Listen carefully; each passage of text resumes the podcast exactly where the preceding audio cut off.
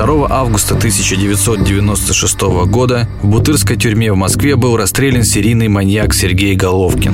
Это стало последней на сегодняшний момент смертной казнью, приведенной в России в исполнение по решению суда. После этого на нее был введен мораторий. Отмена высшей меры наказания, вышки, стала условием вступления России в Совет Европы и подписания Европейской конвенции о защите прав человека и основных свобод мною принято решение о проведении специальной военной операции. Ее цель – защита людей, которые на протяжении 8 лет подвергаются издевательствам, геноциду со стороны киевского режима.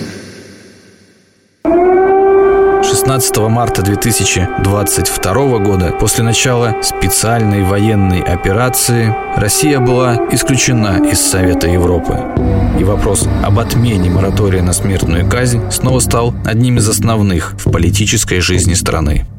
Меня зовут Сергей Береговой. Вместе с моими коллегами-журналистами мы создали подкаст «Русская вышка» о прошлом, настоящем и будущем смертной казни в России. Этот подкаст состоит из рассказов людей, чьи жизни меняла, меняет и будет менять смертная казнь.